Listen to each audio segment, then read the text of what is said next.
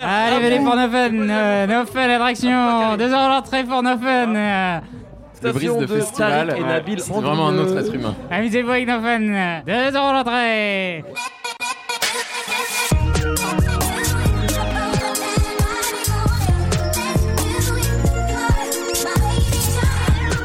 Bonsoir à tous, No Fun à Rock en scène, deuxième épisode. Euh, nous sommes donc depuis le festival, nous enregistrons ici. Et euh, c'est la fin de l'été et presque la rentrée pour No Fun. On va aujourd'hui parler de deux choses. Déjà, revenir un petit peu sur les concerts qu'on a eu la chance de voir depuis le début de Rock en scène, c'est-à-dire PNL, Steph London, Octavian et Blackstar. Nemo était heureux. Ah, c'était cool là. Et juste après, on va parler de Travis Scott, qui est euh, après Nicki Minaj hier, qui est l'autre, un des autres gros blockbusters de l'été. Je suis donc accompagné de l'équipe. Nemo, ça va? Ça va bien, toujours. Brice, Ça va très bien. Raphaël Dacruz, Salut tout le monde. Schkid, Salut. Quentin la technique et merci aux gens qui sont venus euh, nous voir, qui s'arrêtent entre deux concerts et entre deux bières pour, euh, pour nous bruit. voir. Euh, les concerts de Rock en scène et Travis Scott dans No Fun, c'est tout de suite.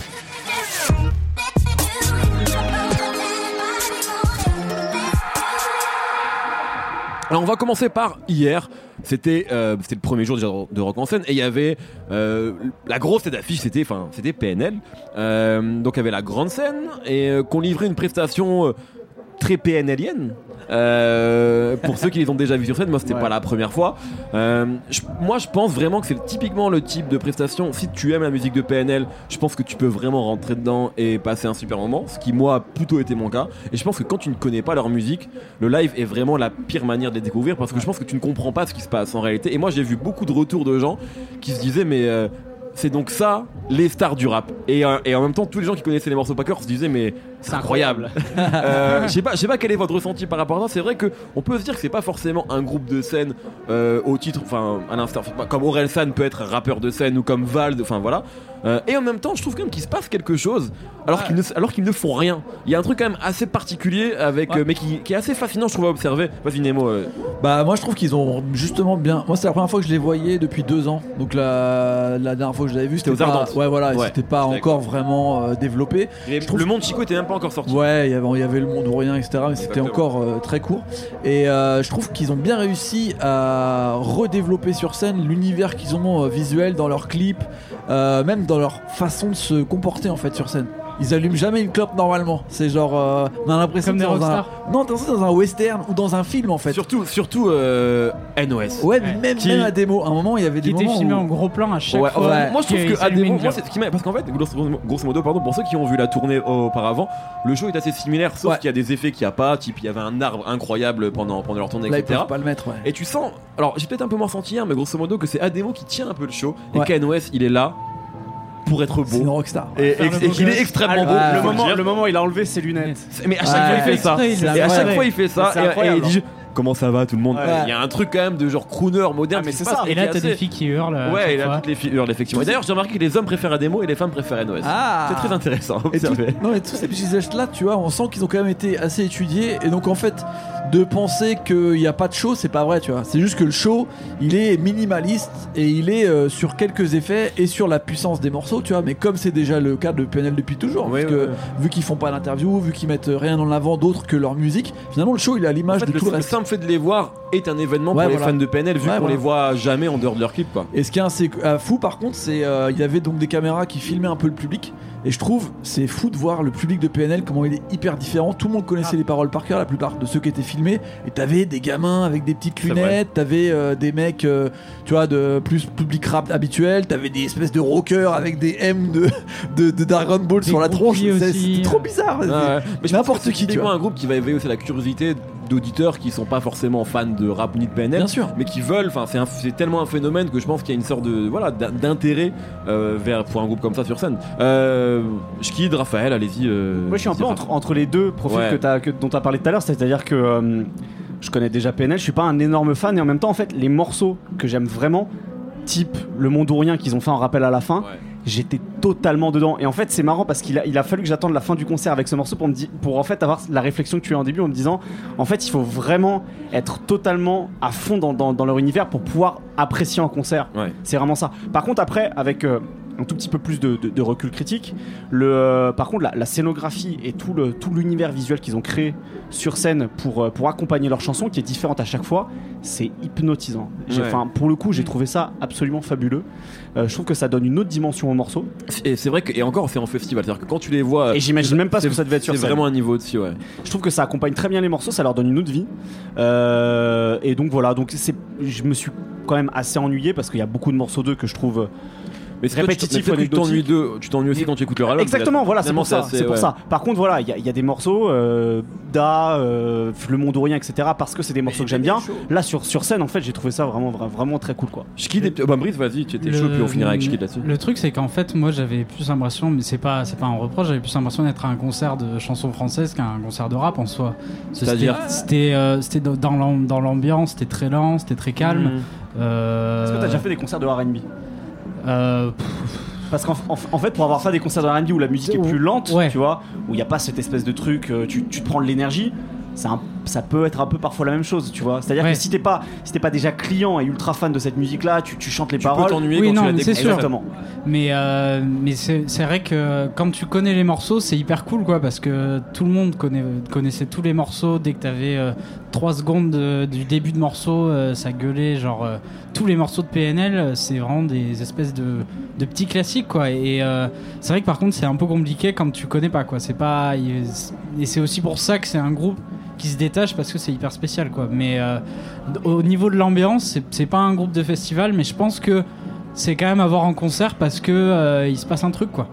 Schkid Euh, Alors là, le Fatality va arriver, je le sens pas, je, je vous le dis tout de suite. Je- Il y, a un- il y a un moment euh, dans le concert où, euh, à la fin d'un morceau, j'ai envie de dire que c'était Uranus. Vous attendez tous à ce que je dise des trucs horribles.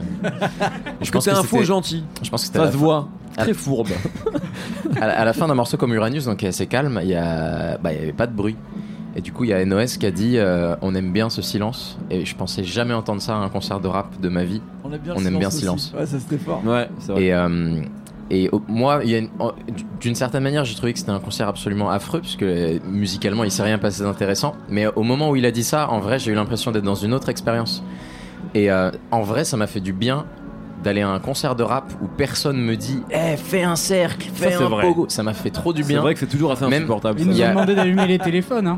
Ils ont fait ça et c'était un beau moment. Et le reste du temps, NOS qui, qui s'occupe de toute la communication du concert a un peu parlé avec nous. Je pense qu'il aurait dû ne pas parler et qu'ils auraient vraiment dû être que dans le- leur monde parce que en vrai, c'est- moi je pense que j'avais vraiment envie de ça. J'ai re- j'ai Dans regretté leur, de dans voir leur ça bulle même. dans leur bulle bulle bulle. J'ai regretté de voir ça C'est un métier aussi. dans un festival. Je pense que c'est un concert que j'aurais adoré voir assis euh, à l'Opéra de Paris et euh, j'espère qu'on entendra de la musique comme ça euh, dans des endroits plus appropriés que des festivals où on peut s'attendre à avoir de l'énergie. Là, il y avait un truc un peu beau et céleste et ça mérite d'autres lieux. Il y, a un mec qui m'a dit hier, qui m'a dit, en sortant du concert, m'a dit c'était génial et nul en même temps.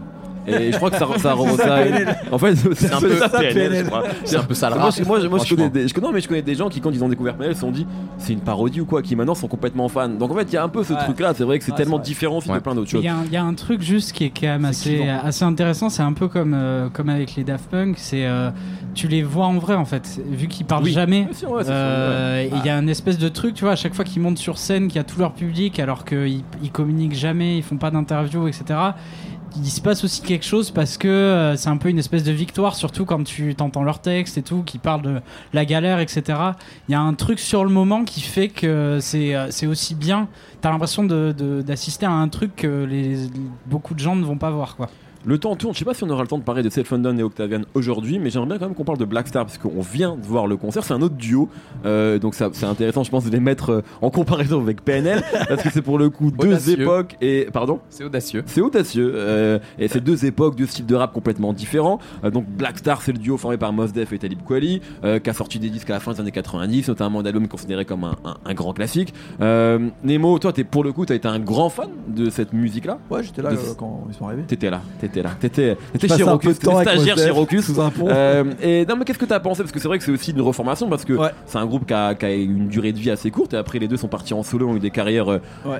Couronné de succès ou d'embûches, peu importe. Bref, euh, Mos Def aujourd'hui davantage un comédien euh, qu'un qu'un rappeur. Ouais, Euh, ou un Talib entertainer. Kweli continue, ouais, voilà, Talib Kweli continue sa carrière de, de rappeur dans son coin. Euh, Qu'est-ce que t'as pensé de ce que t'as vu? Et voilà, Bah, j'ai trouvé que le show était vraiment bien monté. c'est très différent pour le coup. De, pour le Ouais, ça n'a rien quoi. à voir. Là, c'est vraiment un truc de, de musicien un peu. C'est-à-dire qu'il y a, Il y y a a une un- fanfare. il y a un show qui est construit où au début il y a vraiment euh, l'esprit DJ et deux rappeurs, vraiment où tu vois que les mecs savent encore euh, tenir une scène, rapper. Moi, ce que je trouve assez impressionnant, c'est que Talib Kweli et Mos Def ont toujours la même voix qu'ils avaient sur disque. Et pendant Oui. très longtemps, le rap, t'avais l'impression que t'arrivais sur un concert et les mecs, euh, ils avaient plus de voix au bout de 5 secondes. Tout là, Mos Def, il chante, c'est clair, c'est net, etc. Et après, ce passage avec un band qui arrive, qui arrive à un bon moment pour remettre une énergie et d'arriver de passer facilement du DJ au band, de passer de la batterie au disque, de faire des petits clins d'œil et en même temps être toujours dans une énergie comme ça, euh, c'est hyper dur à faire. Et eux, ils le font comme si c'était hyper naturel. Et ça, voilà, c'est. Voilà, c'est la musique américaine, quoi. C'est les mecs, tu sens qu'ils tournent tout le temps, qu'ils chantent. Enfin, c'est c'est autre chose, c'est complètement un autre truc. C'est les mecs qui sont faits pour ça, en fait. Ils savent qu'ils vont avoir une scène, ils ont une heure, tu sais qu'ils sont commencés, ils vont commencer à la minute pile, ils vont finir à la minute pile. Euh, le batteur, il est réglé, il a pas de clic, je sais pas quoi. C'est tout est dans. Tu vois, c'est c'est la musique euh, qui, qui, qui va dans tous les sens. Il y a une émotion, mais en même temps, tout est hyper contrôlé, quoi. C'est l'Amérique euh, totale. Et moi, j'aime bien. Je trouve ça cool, surtout quand tu penses à des mecs comme Mos Def, oui, ou ces dernières élucubrations sur les projets de Kanye West, c'était des fois des rots. Et Talib Kweli, j'avoue, j'ai absolument rien écouté à ce qu'il a fait depuis très longtemps. De les revoir encore là-dedans sans être passéiste, euh, je trouve ça cool en fait. Euh, d'arriver à donner une bonne performance, tu vois, même là je vois des jeunes qui étaient là qui se disent ah c'est ça hip-hop et tout machin. Tu vois, c'est cool parce qu'au final c'est quand même une belle vision de ce que c'était le hip-hop il y a 20 ans, on va dire, le rap ouais. et euh, une belle façon de le mettre encore en valeur avec euh, des valeurs qui sont plus forcément celles du rap de maintenant, tu vois. Et je trouve ça assez bien que ce soit des personnages comme ça qui le mettent comme ça en valeur. Est-ce que quelqu'un a envie de dire sur euh, quelque chose, rajouter quelque chose sur ce que Nemo vient de dire ou pas? Moi je pense qu'il a tout dit, mais. Ouais, ju- juste, juste un truc, c'est vrai que le, fait d'avoir avec eux un, ensemble de cuivre, en fait, ça, ça, redonne du coffre, ça redonne de la de l'épaisseur en fait à plein de morceaux. Parce que moi, au début, du coup, je trouvais ça un peu sec. Je me disais, euh, putain, c'est vraiment cette musique euh, avec laquelle on a grandi, et que moi j'ai beaucoup aimé cet album, par exemple, je, l'adorais à l'adolescence. Je me suis dit, putain, en fait, ça, ça vieillit, tu vois. Et aujourd'hui. Quand tu vois par exemple un truc comme PNL où c'est un, un son beaucoup plus ample, beaucoup plus gonflé, tu te dis putain c'est sec. Et en fait d'avoir d'un seul coup juste ce son un peu plus organique avec ces musiciens qui arrivent, qui donnent de la puissance, euh, j'ai trouvé ça, j'ai trouvé ça assez mortel. Parfait. Euh, je propose qu'on qu'on clôt le chapitre pour aujourd'hui euh, des lives à rock en scène et qu'on parle donc de euh, d'Astro World, donc l'un des gros blockbusters de l'été. Je propose une, une petite virgule pour ça.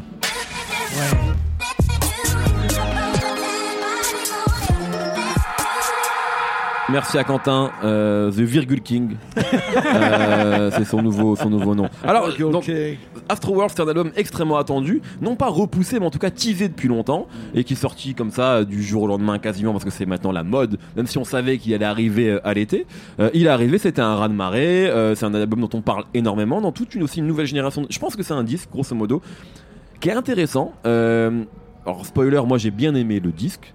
Mais c'est là où je vois qu'il y a une sorte de décalage entre par exemple un auditeur comme moi et une, une partie d'auditeurs de la nouvelle génération qui prennent ce disque-là comme un disque presque révolutionnaire, voire aussi important que, enfin, un- comme un classique du rap. Moi, j'ai beaucoup de mal à le mettre dans cette catégorie-là pour le moment, en tout cas. Après, on verra. Parfois, il y a des disques qui deviennent aussi classiques avec le temps. Euh, mais c'est un vrai bon projet de 2018. Euh, après, moi, j'ai toujours le même souci avec Travis Scott, c'est que je vois 36 000 influences Bah, qu'il régurgite très bien pour le coup, euh, beaucoup mieux que dans le passé. Mais j'ai encore toujours, c'est-à-dire que ça va quand même, ça va bientôt faire 10 ans hein, qu'on euh, qu'on connaît Travis Scott. Allez, non, non, j'ai dit des bêtises. 8, 7, 8 ans 5, 6 ans, non Ouais, C'était, Pharaoh, c'était 18, 2013. 18, Autour de 2013. Ouais, 18. 2012. Bon, j'exagère, pardon. C'est 6-7 ans. Et en fait, je Ouais, sais toujours pas qui est Travis Scott, ouais, grosso modo. C'est-à-dire que je sais pas euh, ce qu'il dit, je ne retiens aucune de ses phases. En revanche, c'est un très bon producteur. Et je me souviens qu'on avait dit quelque chose à l'époque de Deeper and Rap sur un autre podcast, à l'époque donc de Yeezus, etc. On s'est dit, Travis Scott, ce serait bien qu'il devienne producteur en fait Ouais, ouais. et, et qu'il laisse un petit peu le, le côté rap parce qu'à l'époque on entendait beaucoup T.I. on entendait beaucoup Kanye West dans sa musique Ouais. et là on reconnaît le rappeur Travis Scott mais on ne retient rien de lui c'est mon c'est un petit peu moi le bémol que je mettrais sur, euh, sur tout ça Toujours est-il qu'il a fait une première semaine incroyable, que Nicki Minaj a remise en cause parce qu'elle elle explique qu'il a euh, Voilà. deuxième semaine. une deuxième semaine exactement Aussi. parce qu'en fait voilà il a, il a vendu son CD avec des merch avec des gens mais peu importe Euh, comme hier on va pas trop parler de ça on va vraiment parler de la musique et peut-être commencer avec toi Brice qui a moins parlé sur les concerts Euh, qu'est-ce que t'as pensé toi d'Astro World euh, qui d'ailleurs notamment pour les auditeurs de ta génération parce que c'est pas un secret Mm. que t'es le plus jeune a l'air d'être sûrement peut-être un peu plus important que, que peut-être pour nous trentenaires ramolli. Qu'est-ce que t'as pensé d'Astro World? Euh, bah, c'est, euh, je pense que enfin Travis Scott a sorti un, vrai album, un bon album. Euh, il a simplifié sa formule tout en faisant des choses un peu plus recherchées euh, dans les morceaux, tu vois. C'est en fait, on présente les, plus jeunes présentent un peu là Astro World comme peut-être un futur classique parce que euh, Travis Scott dans le rap américain, c'est quelqu'un qui parfois euh, expérimente un tout petit peu plus que les autres et, et les gens qui l'aiment bien amplifient ça, tu vois. C'est un peu Mm. comme euh, comme en France, un peu avec Damso, je trouve. Ouais. Euh, c'est un peu comme euh, il y a- c'était Yerim Sar qui en parlait euh, dans le cinéma avec Christopher Nolan. Oui, oui. oui. Euh, genre, on, on dit Christopher Nolan, c'est un génie parce que il, il recherche un petit peu plus que les autres. Et du coup, on, on exagère un peu là-dessus, je trouve. Euh, parce que. En fait, là, j'ai l'impression que moi, dès que Travis Scott il met 3 beats dans le même morceau, Ouais. On dit c'est incroyable. Alors, c'est quand même un truc qui est, changement qui est- qui est- qui est Ouais. vieux comme le rap quasiment, ce Oui, truc. bien sûr, ouais. Donc, c'est. Voilà. Voilà. Mais c'est juste que la, la force de Travis Scott, toujours, ça a été d'avoir euh, un, un tout petit peu de vision, en fait. De, de, de- Ouais, ouais, c'est de- un- une sorte de. On dit souvent que c'est un curateur ou un, un peu une sorte de directeur artistique. Il arrive à mettre les bonnes personnes ensemble euh, et à leur faire faire euh, ce qu'il qu'il faudrait quand elles sont ensemble. Le meilleur exemple, c'est euh, Stop Trying to Be God. Ouais. Euh, le mélange, euh, voilà, le mélange James Blake, euh, Stevie Wonder, etc. est réussi, même si je vois Schkid euh, ouais. qui tire la gueule. Bah, mais, Schkid, euh, dès que tu touches à l'harmonica de Stevie Wonder, évidemment, il est pas content. voilà, hein, ouais, c'est ça. c'est- euh, Schkid, quoi. Leave Stevie alone. mais, Livre l'harmonica de Stevie Allen. mais ce qui se passe avec euh, Astro World, c'est que dans la musique, c'est bien réalisé. Et euh, par contre, bah, le, le truc, c'est que, euh, tu vois, pour faire une autre analogie, euh, si on était en foot, Travis Scott, ce serait un espèce de un bon coach, mais pas un bon joueur.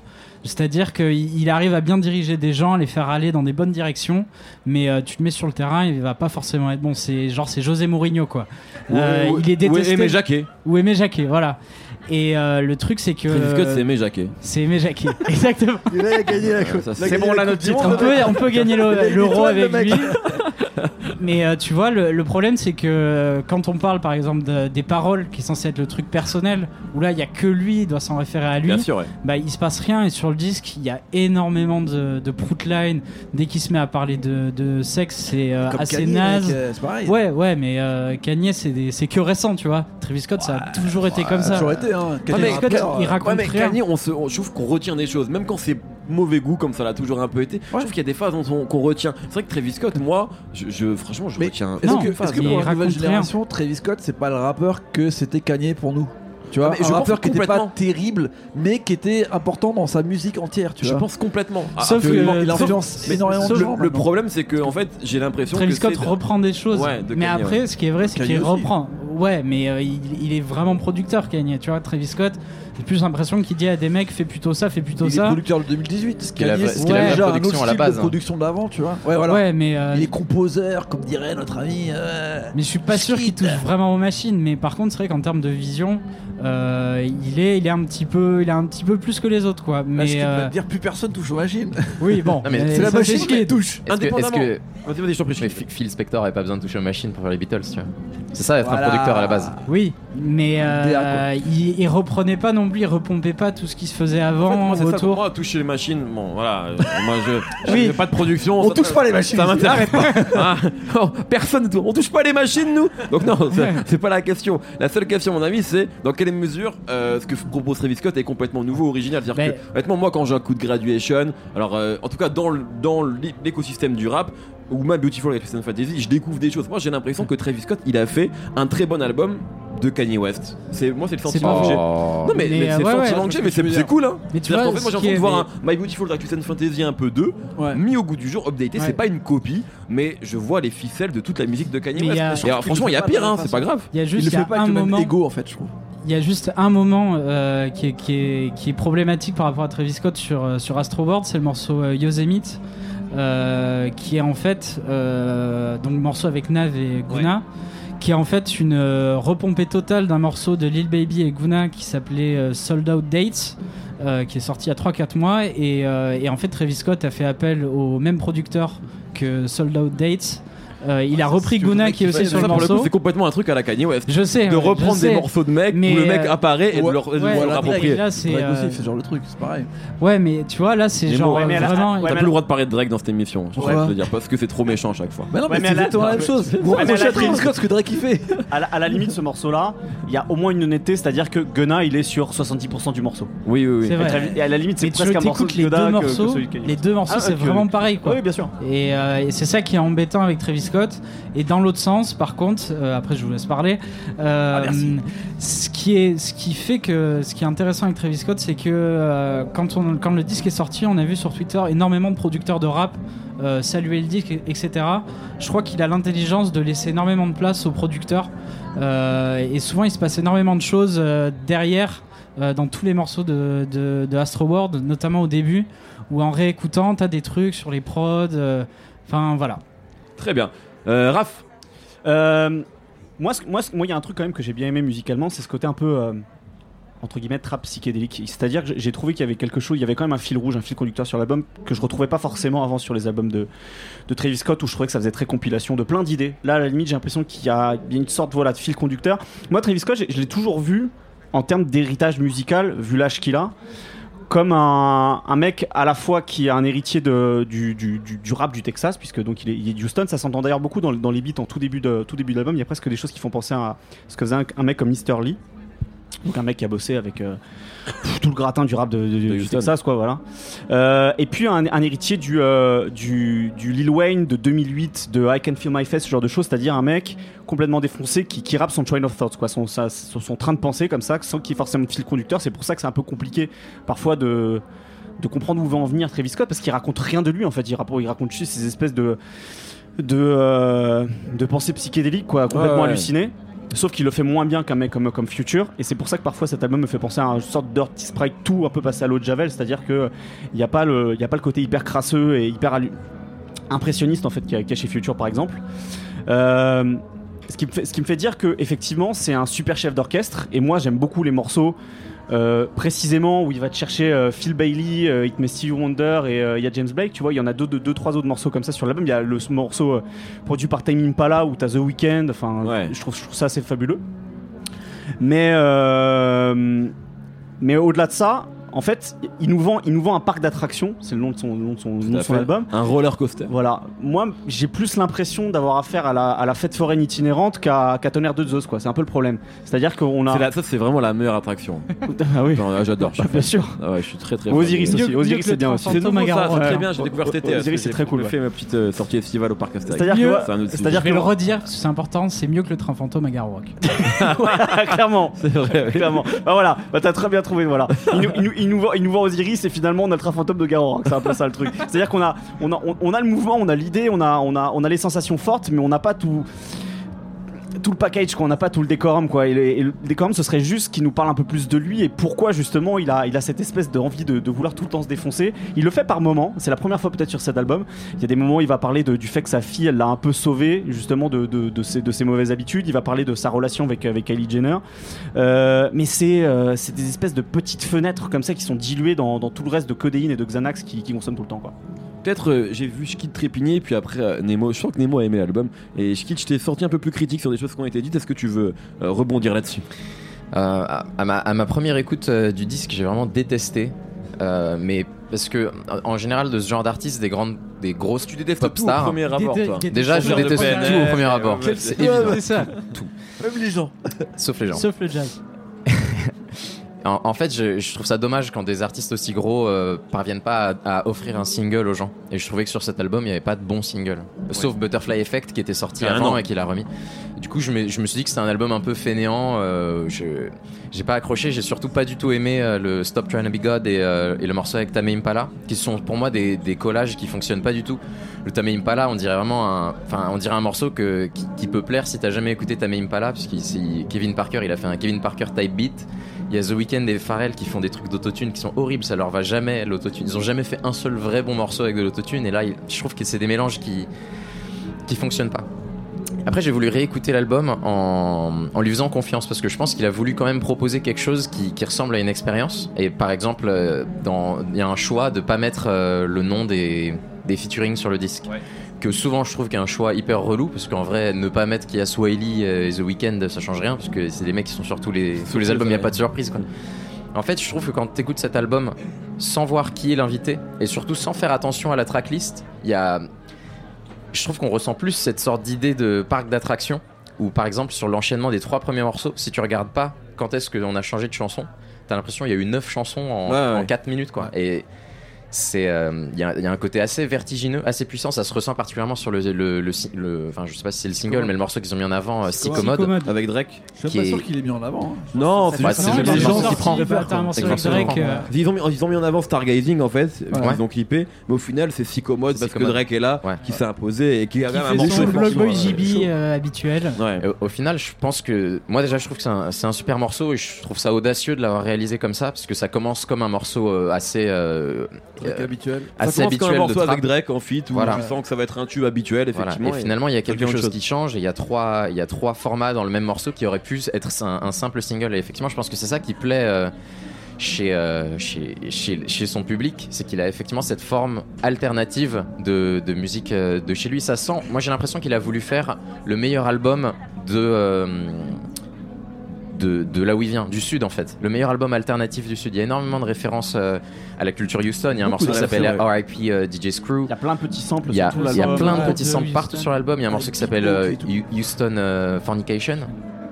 Et je trouve que ça sent qu'il a voulu s'inscrire dans ce cadre-là plutôt que, euh, que dans, dans l'ensemble de, de la- de- du spectre de la musique américaine. Je pense que moi j'étais déçu à la première écoute parce que effectivement c'est survendu comme un mec révolutionnaire euh, à Ouais. l'échelle mondiale. En fait, je pense que c'est un album assez révolutionnaire si tu le places juste à l'échelle euh, plus locale. Parce qu'un disque comme ça, j'en ai jamais entendu. Et euh, c'est quand même hyper bien réalisé. Il y a un séquençage, pour le coup, hier j'en parlais sur Nicki Minaj, où je trouve que ça n'a aucun sens. Là, franchement, Non, le séquençage, il est impressionnant. Ouais. Tu peux enchaîner tout l'album, t'as des, t'as des, des couleurs différentes, du Yosemite, qui est un, un- un peu une sorte de euh, Drugs You Should Try It amélioré, au morceau avec Tame Impala, qui a une couleur... euh, ouais, il y a, il y, a, il y, a, il y a plein d'idées. Honnêtement, c'est quand même... euh, un disque que, que j'ai trouvé très impressionnant. Et, et c'est fort de faire un, un aussi bon album en étant un aussi mauvais rappeur. C'est Mais ça, c'est pas nouveau dans l'histoire du rap. Il y a Ouais. toujours eu des mauvais rappeurs qui ont fait des. C'est même souvent les meilleurs C'est très souvent comme ça. Voilà, C'est très un souvent bon comme coach. ça. C'est un bon coach. C'est Aimé Jacques. Euh, qui ouais, fait en fait, musique. non, mais en, en fait, ce que vous êtes en train de me dire, c'est que Travis Scott, c'est Dr. Dre.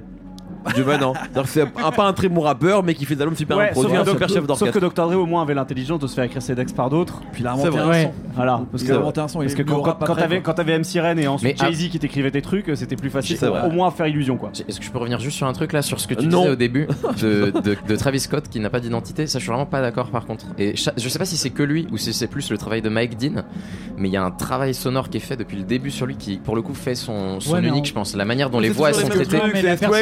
Espèces Voilà. de. Ouais, mais c'est pas nouveau quoi. Dans les Non, mais textes, c'est- on sait pas pas qui c'est. ça Je dis pas que c'est nouveau, mais c'est à lui.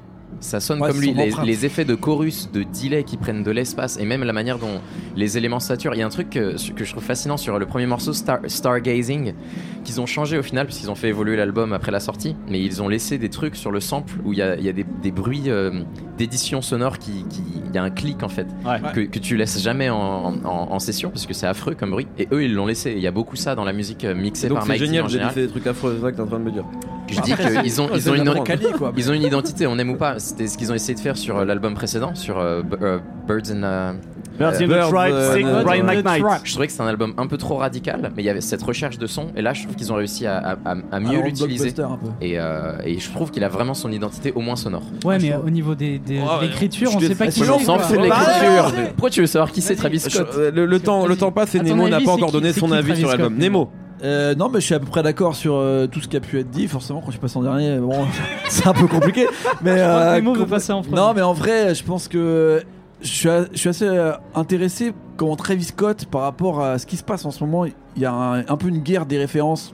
Sur tous les derniers albums qui sont sortis, que ce soit A$AP Rocky, Drake, même Nicki Minaj, on a l'impression que celui qui gagne, c'est celui qui place la meilleure référence au meilleur moment et comment tu les, in- les intègres dans ta musique en fait. Et je trouve que Travis Scott, depuis le début, c'est ça son truc, c'est de récupérer des millions de références, de mettre dans un, dans chaudron et faire la potion magique.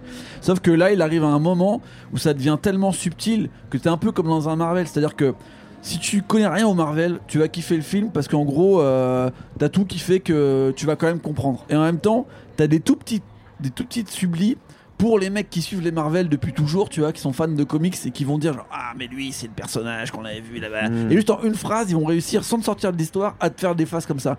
Et là il y a, je sais, je sais plus c'est sur quel morceau euh, où euh, il fait des références par exemple à Biggie où t'as juste un petit Gimme the Loot qui va sortir et après t'as un truc de Lil Jon, euh, tu vois, qui va durer genre vraiment un échantillon. À Dr. réel. Luke aussi, il y a une référence. Ouais, il y a un moment où il fait. Don't stop me. Et tu vois, et juste quand il le dit, comment il le place en fait, ça fait un clin d'œil pour les gens qui connaissent et pour les autres, ça fait genre ah il a mis un autre euh, bout d'échantillon, tout ça, et ça fait un côté un peu savant fou comme ça de faire des des, des, des vraies potions qui te permettent en fait d'être toujours dans un blockbuster où dont on sort jamais. À mon avis, des jeunes qui connaissent pas toutes ces références-là, ils rien à foutre. Moi, le morceau euh, 6%, je crois, qui reprend euh, Goody Mob, euh, Cell Therapy, tu vois, j'étais là genre, mais c'est excellent parce qu'il a vraiment samplé Cell Therapy, il a pas samplé le sample parce que c'est pas un sample en fait. Et, t'as même le bruit de la grenouille chelou Ouais. qu'il a réintégré, qu'il a défonce, qu'il a refait. Ce qui défonce, c'est qu'il te met ça sur un beat un petit peu à la, un petit peu à la Houston justement, Ouais. à 2006, tu un vois. peu screw et tout, un peu différent. Et en fait, ce fait, ce fait de récupérer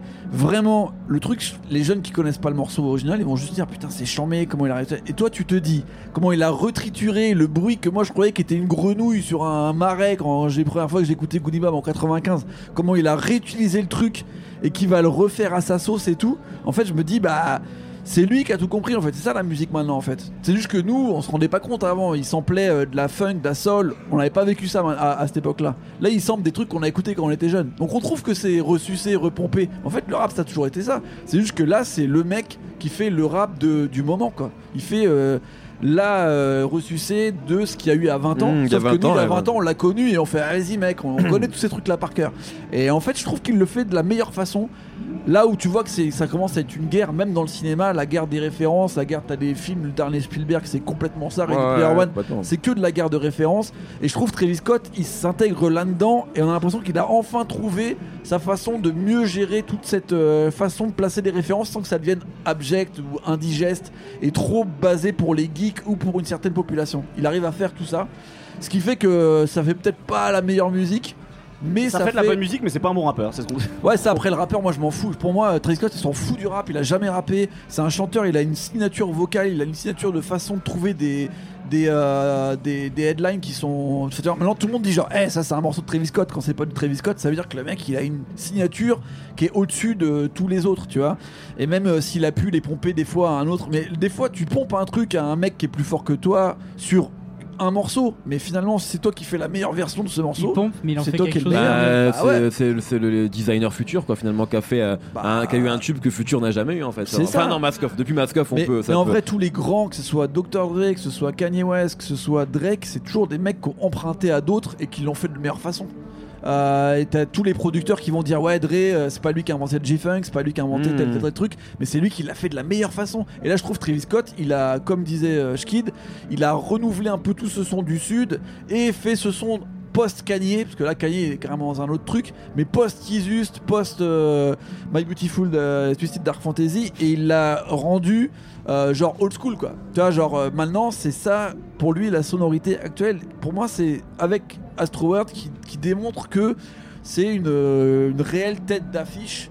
euh, oui, de- d'un style musical quoi. Il- pour moi, vraiment, cet album va influencer. On parlait par exemple de Nicki Minaj hier. Est-ce que son album va influencer d'autres personnes? Non. Astro World, déjà, Oh oui, il influence des gens au niveau de la Oh, production, clair, au clair. niveau de la, de la manière de faire et au niveau de voir la musique. Ce qui est sûr, c'est qu'en réalité, c'est un des rappeurs les plus importants des années 2010. Ouais. Euh, en vrai, maintenant, je pense que tu vois, quand on parle des têtes d'affiche de, de cette nouvelle génération qui est arrivée vers 2010-2011, ben, Drake, Kendrick Lamar, Travis Scott en Ouais, réalité.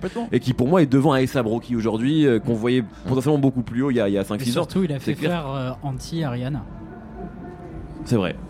qui est euh, l'un des meilleurs albums de Rihanna. Le meilleur même, dis-le.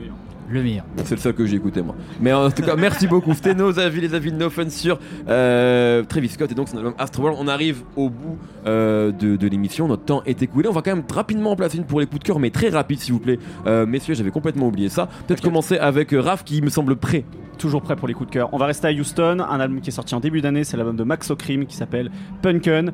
Euh, toutes les drogues que, euh, que, euh, Travis Scott dit consommer, je pense que c'est à peu près un mec du type de Max O'Cream qui lui a vendu. Il en parle beaucoup dans son truc.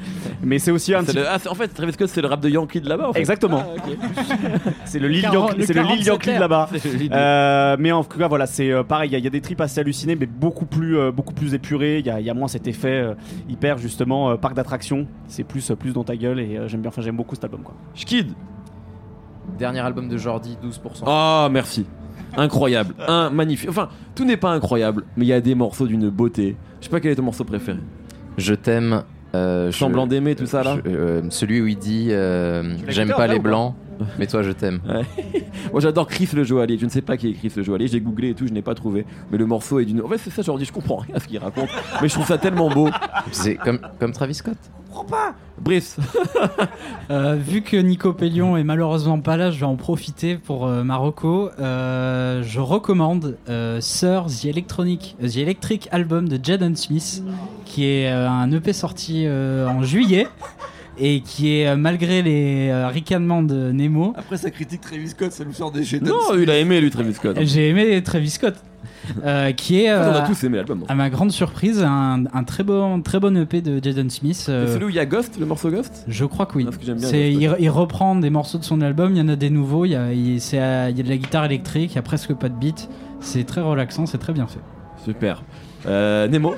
Euh, sur le- l'album de Travis Scott, euh, il y a un morceau qui s'appelle Kensei, qui est en featuring avec un mec qui s'appelle Don Toliver, que je ne connaissais Oui. pas du tout. Et au final, euh, j'ai découvert son projet Donny Womack, qui est sorti peu de temps avant ou après, je crois.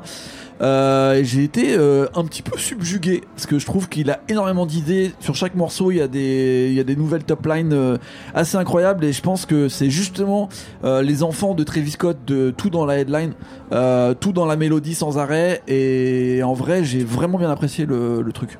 Tu parles de top line. Les deux, on s'en fout, non? Top line, headline. Si j'ai envie d'appeler ça headline, je peux, non? D'accord. Bah, dit- sauf que c'est faux quoi. J'ai dit top line au début. seras la première personne à parler de headline. Non, j'ai dit top line au début et après j'ai dit headline. Parce que pour moi, la top line c'est le refrain et là c'est des headlines parce que c'est du début à la fin, mon pote. Toi, il, Brah il invente ses termes. Qu'est-ce lui, qu'il euh, raconte je comprends pas. Un headline c'est dans un article, c'est le titre. Bon, ça va. euh, ça C'est peut pas grave, marcher. non mais t'as le droit de te tromper. peut tu- marcher tu, aussi, tu- hein. tu Je peux veux aussi dire je me suis trompé et puis c'est fini. J'ai dit top line au début et après j'ai dit Jean-Michel headline. Mauvaise foi. Euh, et moi rapidement, j'en une pour un album qui est sorti hier. C'est l'album Milky Way euh, de Bass, euh, qui est un super rappeur donc, signé, signé sur donc la label de J Cole. J Cole est en featuring sur le morceau Tribe qui défonce, qui est euh, un des un des singles. Et en plus surtout, surtout, ça m'a donné envie de remanger des Milky Way, qui était mon truc du goûter préféré quand bon, j'étais gamin. C'était génial. Donc ça fait des années que j'ai pas mangé encore. ça. Mais c'est un super album vraiment. Et Bass c'était un super rappeur. Merci beaucoup, merci Nemo, merci Brice, merci Raphaël, merci Schkid, merci Quentin la technique, merci à toute l'équipe de Binge, merci à Rock en scène pour l'invitation. Nous serons là également demain euh, à la même heure. Merci euh, à tout le monde. Des bisous. Vive la France, vive la République. Deux étoiles Merci. Binge.